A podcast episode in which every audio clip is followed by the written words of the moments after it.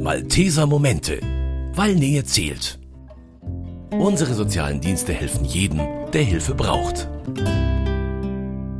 Eine ungewöhnliche Fotoausstellung startet Mitte November in München.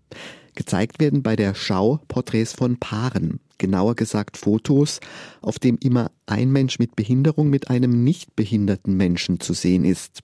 Die Bilder wurden, und auch das ist ungewöhnlich, im Libanon aufgenommen, im Sommercamp der Gemeinschaft junger Malteser nahe der Hauptstadt Beirut. Denn dort verbringen Behinderte und Nichtbehinderte im Sommer immer gemeinsam eine Ferienwoche. Und das schon seit 25 Jahren. Das Jubiläum des Libanon-Projekts der Gemeinschaft junger Malteser soll nun mit der Fotoausstellung gefeiert werden.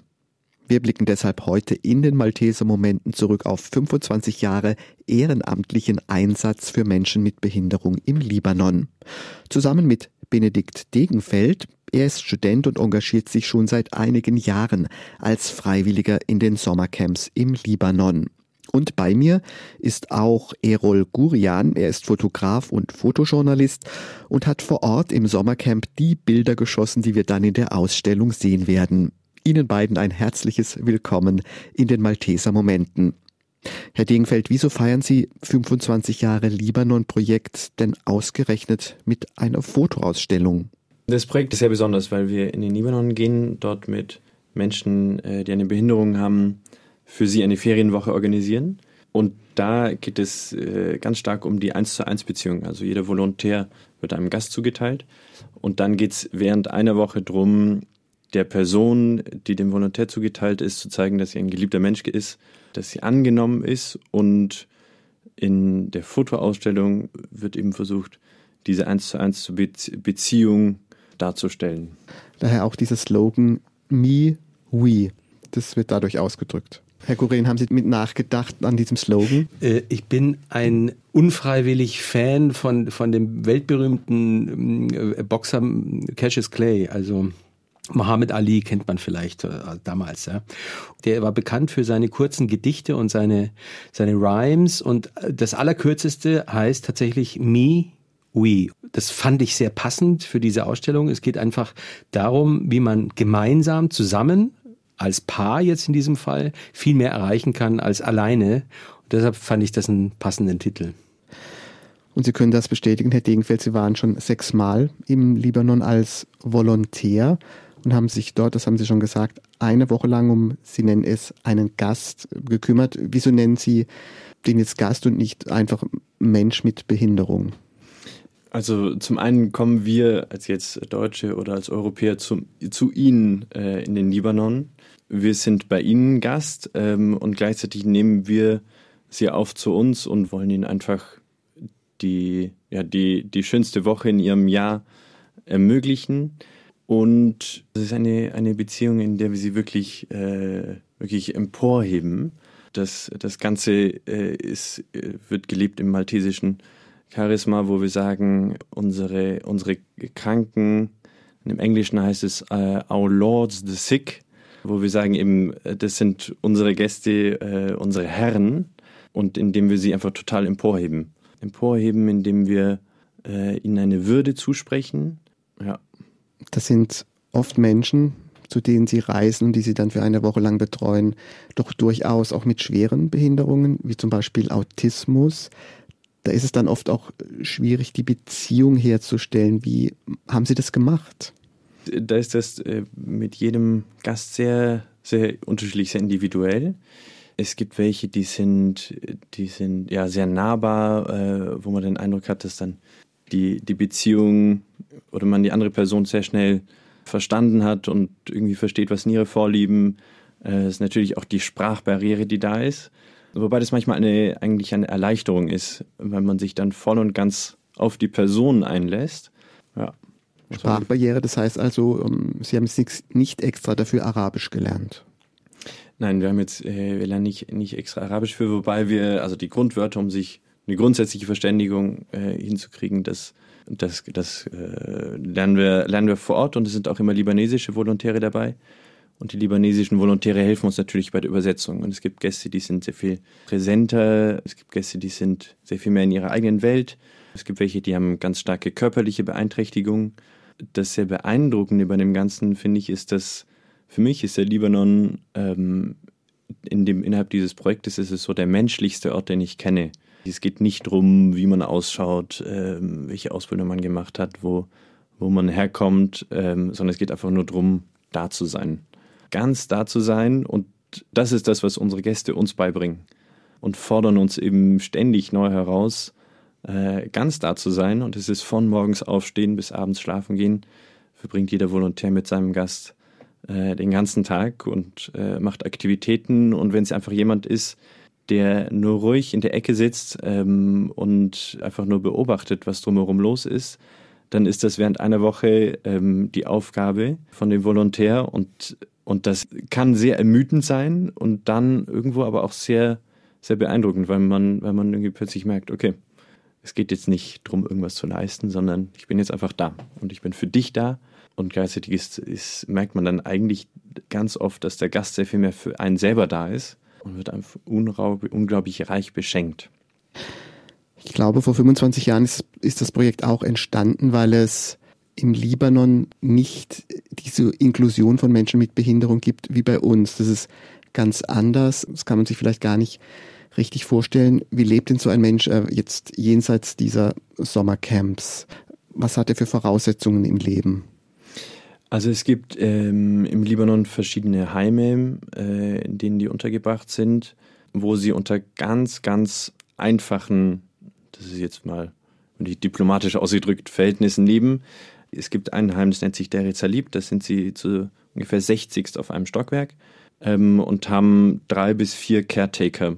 Und es sind ungefähr jetzt bei dem Stockwerk, wo wir unsere Gäste für die deutsche Delegation äh, mit denen immer Ferien machen, sind zwei Drittel, die, die eine Windel tragen, ähm, die Hilfe beim Füttern, beim Essen brauchen, gefüttert werden. De facto haben sie alte Krankenhausbetten und es gibt einen Aufenthaltsraum, wo ein Fernseher manchmal läuft äh, und da liegen zwei Matratzen. Und die Caretaker dort geben sich größte Mühe und sind mit ihrer also totaler Hingabe dabei, aber ihnen fehlen halt jegliche Mittel, weil sie keinerlei staatliche Unterstützung bekommen, werden dann sehr beschränkt und ja, also der Alltag ist sehr, sehr eintönig. Das heißt, Sie ergänzen das, was jetzt für die Caretaker nicht möglich ist, natürlich in dieser Anzahl dieser 1 zu 1 Beziehung. Ja, diese eins zu eins Beziehung und, und auch, dass sie, dass sie mal machen können, was sie wollen, dass sie mal sich aussuchen dürfen, was sie jetzt essen wollen, dass sie mal, mal laufen, äh, mal gehen und nicht auf ihrem Gang sind mit ihren äh, paar Zimmern, dass sie mal, mal schlafen können, äh, mal Ruhe haben für die, die es brauchen. Es gibt in den, in dem Center, in dem wir sind, äh, gibt es verschiedene Räume. Es gibt ein Therapy Bath, äh, was ein therapeutisches Bad ist, in dem wir die, die Sinne unserer Gäste sensibilisieren. Ähm, und das über äh, eben warmes Wasser, ähm, was sie sonst in ihrem Alltag auch nicht haben, über äh, Gerüche, über also Musik, auf ganz verschiedenen Ebenen versucht man eben zu stimulieren, was, was für uns manchmal sehr selbstverständlich ist, ähm, bei ihnen zu fördern und zu fordern. Im Libanon leben Christen, aber die Mehrheitsgesellschaft ist muslimisch. Inwieweit spielt das eine Rolle im Projekt? Gab es da Probleme oder Berührungsängste dadurch, weil ja auch sicherlich muslimische Menschen am Projekt teilnehmen?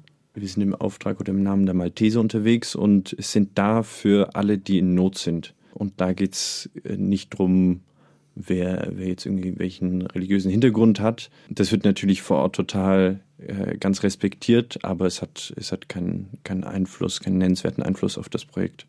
Sie haben es schon angesprochen vorhin, dass Ihnen das auch was zurückgab und gibt, Ihr Engagement. Wie würden Sie das äh, beschreiben? Was hat das mit Ihnen gemacht? Also ganz konkret, wenn ich durch die U-Bahn gehe ähm, und jemanden sehe, der, der irgendwo Hilfe braucht, dann ist das, was mich früher irgendwie zurückgehalten hat, auf so jemanden zuzugehen oder jemandem zu helfen, ist für mich heute ganz selbstverständlich. Bis hin zu ähm, meine Mitmenschen einfach so anzunehmen, wie sie, wie sie sind. Dann, dann mit einer ganz großen Freude durch den Alltag, durchs Leben gehen zu, ge zu gehen, mit einer großen Dankbarkeit und, und zu sehen, dass ganz viele Sachen, wo ich den Eindruck habe, mein Alltag ist so schwer, irgendwo dankbar, dankbar zu sein, dass es einem gut geht und dankbar für, für das, was man an Menschlichkeit ähm, und ich kriege immer mehr den Eindruck, dass worum es in uns, worum es uns Menschen im Leben geht, menschliche Beziehungen, äh, das erfahren zu dürfen. Ich habe mir auf der Homepage des Libanon-Projekts den Film angeschaut, einen ausführlichen Film, und in dem erzählt eine junge libanesische Christin, äh, wie sie zum Projekt gekommen ist, sie erzählt über diesen Effekt, den es hatte, dass man sich im Land gefragt hat, ja, da kommen jetzt junge Deutsche ausgerechnet zu uns in den Libanon, wie kann das sein? Wir wollen auch mal wissen, wie das ist, da mitzumachen. Es gab diesen Effekt, dass dann irgendwann es auch einheimische Volunteers gegeben hat. Wie, wie erklären Sie sich diesen Effekt? Also ich finde es interessant. Zum einen, also ich bin jetzt schon sechs Jahre immer wieder im Sommer mitgefahren. So dieser, dieser erste Eindruck, den habe ich gar nicht mehr so in Erinnerung. Und ich glaube, letztendlich ist es, ist es alle, die mal dabei waren, sind berührt auf ganz verschiedene Arten und Weisen und es gibt ein, eine, eine Ansteckungsgefahr, immer wieder zurückkommen zu wollen. Und das hat natürlich auch die, die Libanesen vor Ort, äh, libanesischen Volontäre vor Ort, die, die selber ganz viele eigenen Camps übers Jahr hindurch machen, hat einen, einen großen Eindruck hinterlassen bei denen auch.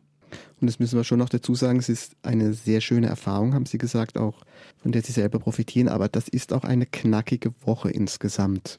Bis ja, man absolut. auch mal die Beziehung zum Gast hergestellt hat und sich darauf eingestellt hat und die Nächte sind wahrscheinlich sehr kurz, wenig Schlaf und so weiter. Das ist aber auch eine knackige Zeit. Ja, total. Also es ist eine extreme Zeit und jeder hat mal einen Breakdown. Man, man kommt an ganz viele Grenzen ähm, und auch, auch irgendwo an einen Punkt, wo das Herz auch sich öffnet ähm, und man sich beschenken lassen darf. Es ist eine jedes Mal, wenn man hinfährt, ein, ein, ein gewisser Schock und dann irgendwann wächst man wieder hinein und merkt, okay, es sind genauso schöne Menschen, Persönlichkeiten, ganz beeindruckende, echt Freundschaften, die über die Jahre da entstehen. Und dann kam Corona und die Sommercamps waren erstmal nicht möglich. Was haben Sie da gedacht? War da auch so ein Gefühl, jetzt muss ich die im Stich lassen, das geht eigentlich gar nicht? Wie war diese Zeit für Sie? Also interessanterweise haben das, haben das, unsere Gäste konnten das äh, sehr wenig selbst nachvollziehen oder verstehen, warum wir jetzt nicht mehr kommen, bis hin zu, dass sie es, dass es uns vorgeworfen haben, hey, äh, ihr habt uns jetzt im Stich gelassen. Und das ist natürlich ziemlich, ziemlich krass, sowas mitzubekommen. Und es wurden versucht, auf verschiedene Emergency Camps auf die Beine zu stellen und überall natürlich die Angst, dass äh, gerade unsere Gäste, bei denen ganz viele ein schwaches Immunsystem haben, ganz, ganz akut natürlich auch die, die Angst, wie, wie werden sie mit, mit dem umhergehenden Virus umgehen können. Ja. War jetzt diesen Sommer das wieder das erste richtige Camp? Nein, das war jetzt wieder Gott sei Dank das zweite Jahr. Ähm, das erste Mal wieder Camps in, in einer vollen Größe. Wir hatten jetzt mit bis zu 75 Volontären da, was dann wiederum uns ermöglicht, mehr Gäste, äh, mehr Gästen Urlaub zu ermöglichen. Also das war schön. Und wir müssen es nochmal ganz klar dazu sagen, also alles ehrenamtlich und auf Spendenbasis. Ja, das ist absolut. ja auch sehr erstaunlich. Alles. Also das ist von, von, also ganz viele Jugendliche, von ab 18 bis ja, Mitte, Ende 20. Und dann haben wir auch immer Mütter dabei, die für uns kochen, die, äh, die uns auch mal in den Arm nehmen, wenn, wenn man mal überhaupt nicht mehr kann. Also das ist ja alles, alles Volontäre. Corona war in gewisser Weise ein Rückschlag für Sie, wenn auch zeitlich begrenzt. Und jetzt der Nahostkonflikt. Machen Sie sich da große Sorgen, dass das der nächste Rückschlag sein könnte? Absolut, ja. Das Ausmaß ist, äh, sehr, sehr schwer abzuschätzen und wir setzen natürlich alles dran, für die, die Vergessenen in der Gesellschaft, für die da zu sein und sie nicht zu vergessen. Und deswegen werden wir alles dran setzen, dass die, die Camps weiterlaufen, äh, dass wir wieder hinfahren können. Bisher ist das irgendwie dann doch immer möglich gewesen und mit Gottvertrauen ähm, haben wir es dann hingekriegt, wieder zurückzukommen. Also auf jeden Fall haben Sie sich den Sommer 2024 schon mal im Kalender angestrichen, oder? Ja, das okay. ist äh, ganz fix, da bin ich wieder dabei. Dann hoffen wir, dass es auch im nächsten Sommer wieder klappt und kommen jetzt wieder zurück zur Fotoausstellung zum Libanon-Projekt anlässlich des 25-Jahr-Jubiläums. Dafür konnten Sie den Fotografen und Fotojournalisten Erol Gurian gewinnen. Herr Gurian, als die Anfrage kam, für dieses Projekt, für dieses Fotoprojekt? Mussten Sie da lange überlegen? Ich, ich musste nicht lange überlegen. denn ich bereise den Libanon jetzt schon seit fast zehn Jahren für verschiedene Projekte. Ich berichte immer wieder über die Migrationssituation dort und die Geflüchteten, vor allem aus Syrien. Und deshalb ist mir der Libanon sehr, sehr vertraut. Ich habe dort auch ein Medienprojekt, das ich mit Jugendlichen mache. Und als sich die Möglichkeit eröffnete, dort hinzufahren, um dieses Projekt zu fotografieren, habe ich gesagt, ich bin sofort dabei. Wie haben denn die Menschen mit Behinderung auf Sie reagiert? Wir haben Sie jetzt schon gehört, dass man sich da auch rantasten muss. Ähm, hatten Sie da überhaupt ausreichend Zeit dazu? Wie sind Sie da vorgegangen? Haben Sie überhaupt schon mal jemals so ein Shooting gemacht? In, in der Richtung und in dieser Intensität war es das erste Mal.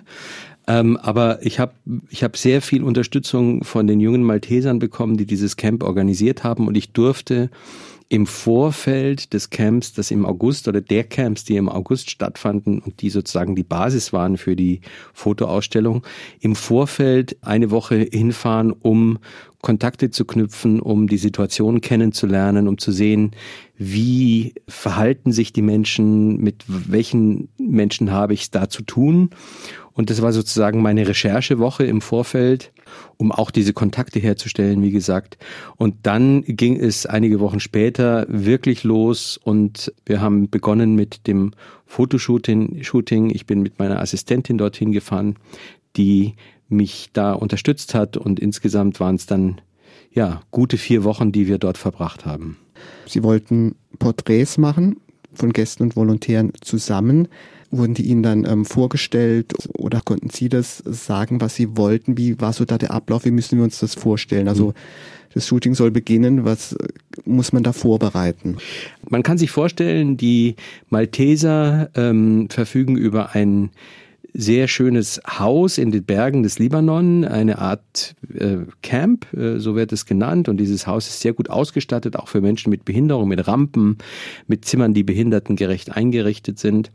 Und der Ort, an dem wir fotografiert haben, der befindet sich fußläufig etwa, naja, keine fünf Minuten entfernt außerhalb des Geländes. Dort haben wir unseren Hintergrund aufgebaut, den, den äh, goldenen Hintergrund, um dann eben auch zu dokumentieren die Landschaft äh, dort. Wir wollten in den Bildern auch erzählen, dass das nicht hier bei uns in Deutschland stattfindet, sondern an einem exotischen Ort. Und dann hatten wir die, die Zeit und, und äh, auch Gelegenheit, die behinderten Menschen, aber auch die Volontäre im Vorfeld im Camp anzusprechen. Das heißt, wir mussten so ein bisschen Werbung machen. Die wussten zwar alle, es kommt da ein Fotograf vorbei und macht ein Fotoprojekt, aber wir mussten die natürlich auch davon überzeugen, dass es sich lohnt, mitzumachen. Und alle waren sehr, sehr beschäftigt und man musste wirklich ähm, sich auch die Zeit nehmen und die Menschen persönlich ansprechen und sagen, Mensch, wenn ihr mal zehn Minuten Zeit habt oder eine Viertelstunde, dann kommt vorbei, einfach nur aus dem Gelände raus und links die Straße runter, da sind wir dann. Und es war am Anfang ein bisschen zäh. Äh, unsere Protagonistinnen und Protagonisten wussten auch gar nicht genau, was sie da eigentlich erwartet. Aber ich habe da so einen kleinen Kunstgriff Griff gemacht und ich glaube, der hat ganz gut funktioniert. Ich habe einen, einen Mini-Drucker dabei gehabt in meiner Fototasche und jeder, der sich hat fotografieren lassen, hat einen Sticker bekommen. Ein, der war so vier mal fünf Zentimeter groß von einem der Motive. Und so gingen also die Volontäre und Volontärinnen und auch die, äh, die Gäste wieder zurück ins Camp und dann kursierten diese Fotos und man hat sich die angeguckt und sagt, wo gibt's denn das? Was ist denn das? das? Das sieht ja toll aus. Ich will auch so eins. Und so nahm das Ganze dann immer mehr Schwung auf und irgendwann wurde es zum Selbstläufer und unsere Protagonistinnen und Protagonisten sind dann einfach gekommen. Die, die, man, die wussten, Errol und Sonja stehen jeden Tag so gegen, so ab 7 Uhr, 7.30 Uhr auf dem Gelände bis 9.30 Uhr. Wir haben Tageslicht genutzt und haben dann nach 9.30 Uhr nicht mehr fotografiert, weil das Licht sehr, sehr kontrastreich und sehr unansehnlich war. Und dann erst wieder am Nachmittag, nämlich so ab 16 Uhr, zwischen 16 und 18 Uhr bis kurz vor dem Abendessen. Und äh, ja, und so hat das Ganze dann Fahrt aufgenommen. Und sie haben sich auch noch etwas ausgedacht. Der Gast und sein Volontär, also die porträtiert wurden, die durften selbst bestimmen, wann geknipst wurde, also wann der Auslöser der Kamera betätigt wird. Erzählen Sie doch mal ein bisschen, wie Sie das gelöst haben. Mhm. Es war mir bei diesem Projekt wichtig, die Protagonisten und Protagonistinnen selber zu empowern, ihre Beziehung darzustellen. Und die Idee war, einen Kabelauslöser. Das muss man sich so vorstellen. Das ist ein kleines Gerät, das, auf das man draufdrückt mit dem Daumen und dann macht die Kamera entsprechend viele Bilder. Und dieses Gerät ist über ein langes Kabel, es waren fast zehn Meter, mit der Kamera verbunden. Und jedes Mal, wenn ausgelöst wurde, entstanden man nennt das Burst-Modus oder Serienfunktion, zehn Bilder. Das heißt also einmal draufgedrückt und dann klick, klick, klick, klick, klick, entstanden ganz viele Bilder. Wir haben das bewusst so gemacht, um eben auch spontane Situationen zu erwischen, Situationen einzufrieren. Je nachdem, wer diesen Kabelauslöser in der Hand hatte, konnte diese Person bestimmen, welcher Moment der richtige ist, um diese Beziehung, diese spezielle Beziehung zu zeigen. Dann haben Sie das Material wieder mit nach Hause genommen und wie geht's jetzt weiter? Also Sie haben die Fotos äh, auf dem Stick wahrscheinlich oder auf der Festplatte. Äh, wie geht man jetzt weiter vor, um so eine Ausstellung zu gestalten? Ja, also es sind natürlich während diesem, es können Sie sich vorstellen, in, in diesem gut einen Monat sind natürlich zig, wirklich zigtausende von Bildern entstanden. Und ein ganz wesentlicher Teil des Projektes war jetzt eben genau die Bilder auszusuchen, die das ausdrücken, was wir erzählen wollen, nämlich dass die Beziehung zwischen diesen Menschen immer eine sehr individuelle war. Die sind alle ganz, ganz anders. Das zu zeigen und gleichzeitig aber auch Motive auszuwählen, die fotografisch, ästhetisch sind. Viele von, von denen haben, haben einen Witz, den wir im Vorfeld überhaupt nicht erwart, erwartet hatten. Und dieser Auswahlprozess, damit haben wir schon im Libanon oder damit habe ich im Libanon schon begonnen. Das heißt, nehmen wir an, aus einem Shooting sind jetzt 100 oder 150 Aufnahmen entstanden. Dann habe ich die Aufnahmen durchgeguckt, habe die schon mal reduziert auf vielleicht 10 oder 20 der besten und dann in einem zweiten oder dritten Durchgang das Foto gefunden, bei dem ich das Gefühl hatte, das ist genau das, was, ist, was ich suche. Und der letzte Schritt war dann die insgesamt 62 Aus Aufnahmen, die jetzt auch in dem Buch erscheinen werden und die 25 Aufnahmen, die daraus wieder eine Auswahl sind, die die Ausstellung ausmachen, die so auszuwählen, dass auch hier die Individualität dieser Beziehungen sichtbar wird und dass auch, dass es da auch eine Varianz gibt, dass die nicht alle gleich aussehen, sondern eigentlich eine große Varianz, ein Unterschied in der Darstellung. Ist die Auswahl schon abgeschlossen oder läuft der Prozess noch? Die Auswahl ist jetzt inzwischen abgeschlossen im, im äh, Fotolabor, wo wir jetzt die ersten Drucke testen. Wir, wir probieren Papiere aus, wir beschäftigen uns mit der Farbigkeit der Fotografie, den Kontrasten und so weiter. Da gibt es jetzt noch feine Abstimmungen, die gemacht werden müssen. Und dann wird es schon soweit sein, dass die Bilder wirklich dann auch produziert werden. Was kann, was soll der Besucher Gurian bestenfalls aus der Ausstellung mitnehmen? Was wäre der Ihr persönlicher Wunsch auch? Mein persönlicher Wunsch wäre, mit einem frischen Blick auf das Thema Behinderung zu gucken, zu erkennen, dass dieses Thema Behinderung letztendlich, und der Bene hat es vorhin, glaube ich, ganz gut gesagt, etwas unglaublich Individuelles ist. Und ich habe für mich festgestellt, äh, nach diesen vier Wochen, ich habe es dort mit Persönlichkeiten zu tun, also sowohl unter den Volontären und Volontärinnen als auch unter den Menschen mit Behinderungen. Jeder Mensch kam mit seiner eigenen Biografie, mit seiner eigenen Persönlichkeit, einem eigenen Witz. Etwas, was man in der Theorie weiß. Natürlich weiß man, dass behinderte Menschen auch eine Persönlichkeit haben. Und dieses Projekt war wirklich eine, eine Möglichkeit, das ganz, ganz nah zu erfahren. Und das ist das, was ich mitnehme. Und ich hoffe auch, dass die Betrachterinnen und Betrachter, die sich die Ausstellung angucken, dass auch die das mit nach Hause nehmen können. Herr Degenfeld, konnten Sie vorab schon mal so ein bisschen reinschauen, welche Bilder ausgewählt sind und wie ist bislang so Ihr Eindruck? Haben Sie da auch Hoffnung, dass man das Thema so gut transportieren kann? Ja, ich habe schon eine gewisse Vorauswahl sehen dürfen ich finde es sehr spannend, über die letzten Jahre einfach diese äh, unsere Gäste als Personen kennenzulernen und dann eben jetzt zu sehen, welche Bilder letztendlich entstanden sind und kann da dem Ero total zustimmen. Also es ist sehr beeindruckend, diese Persönlichkeiten zu sehen und ich erkenne sie in den einzelnen Fotos. Äh, bei, einzigen, bei einigen hat ich sagen können, okay, ja, das ist total, das passt, äh, das ist genau jetzt und, äh, die, der Gast, so wie ich ihn kenne. Also sehr beeindruckend, ja. Die Ausstellung geht am 17. November los und läuft dann bis weit in den Advent hinein. Und im Advent öffnen sich ja auch bekanntermaßen die Herzen, etwas zu geben, etwas zu spenden. Das glaube ich, kann man in dem Fall ja auch ruhig sagen, das ist sicherlich auch eine Intention von Ihnen, ähm, auch nochmal für das Projekt zu begeistern und zu sagen, helft uns. Absolut. Die Spenden werden dringend benötigt, gerade jetzt mit äh, der sehr unsicheren äh, Zeit, die gerade im Libanon bevorsteht. Ich finde es sehr, sehr beeindruckend zu sehen nochmal, wie, wie auch Leid und Freude an einem Ort beieinander sind. Und es macht mir großen Mut, viele auch Jugendliche zu sehen, in meinem Alter äh, Jünger, die, die einfach dahin kommen, ihre Zeit hingeben und so einen freudigen Ort erfahren dürfen. Das kann man in der, in der Fotoausstellung absolut einen Hauch von, von miterleben und es lohnt sich, das anzuschauen. Dann bedanke ich mich, Herr Degenfeld, Herr Gurian, dass Sie heute bei uns waren in den Malteser Momenten und, und uns die Fotoausstellung zu 25 Jahre Libanon, Projekt der Gemeinschaft Junge Malteser, vorgestellt haben, wie das alles entstand, was Ihr Anliegen ist und warum es sich wirklich dann lohnt, sich das anzuschauen. Herzlichen Dank. Dankeschön. Und zum Schluss dürfen wir auch nicht vergessen zu sagen, wo die Fotoausstellung stattfindet, nämlich im Foyer des Ellen Amann Seminarhauses der Katholischen Stiftungshochschule München. Und die befindet sich in der Preisingstraße in München-Heidhausen. Alle wichtigen Infos zu 25 Jahre Libanon-Projekt der Gemeinschaft Junge Malteser inklusive Fotoausstellung zum Jubiläum gibt's auch online auf libanonprojekt.de. Und das waren sie, die Malteser Momente für heute. Ich würde mich freuen, wenn Sie beim nächsten Mal auch wieder mit dabei sind. Am Mikrofon verabschiedet sich Paul Hasel. Das waren die Malteser Momente, der Podcast der katholischen Hilfsorganisation der Malteser in Zusammenarbeit mit dem katholischen Medienhaus St. Michaelsbund und dem Münchner Kirchenradio.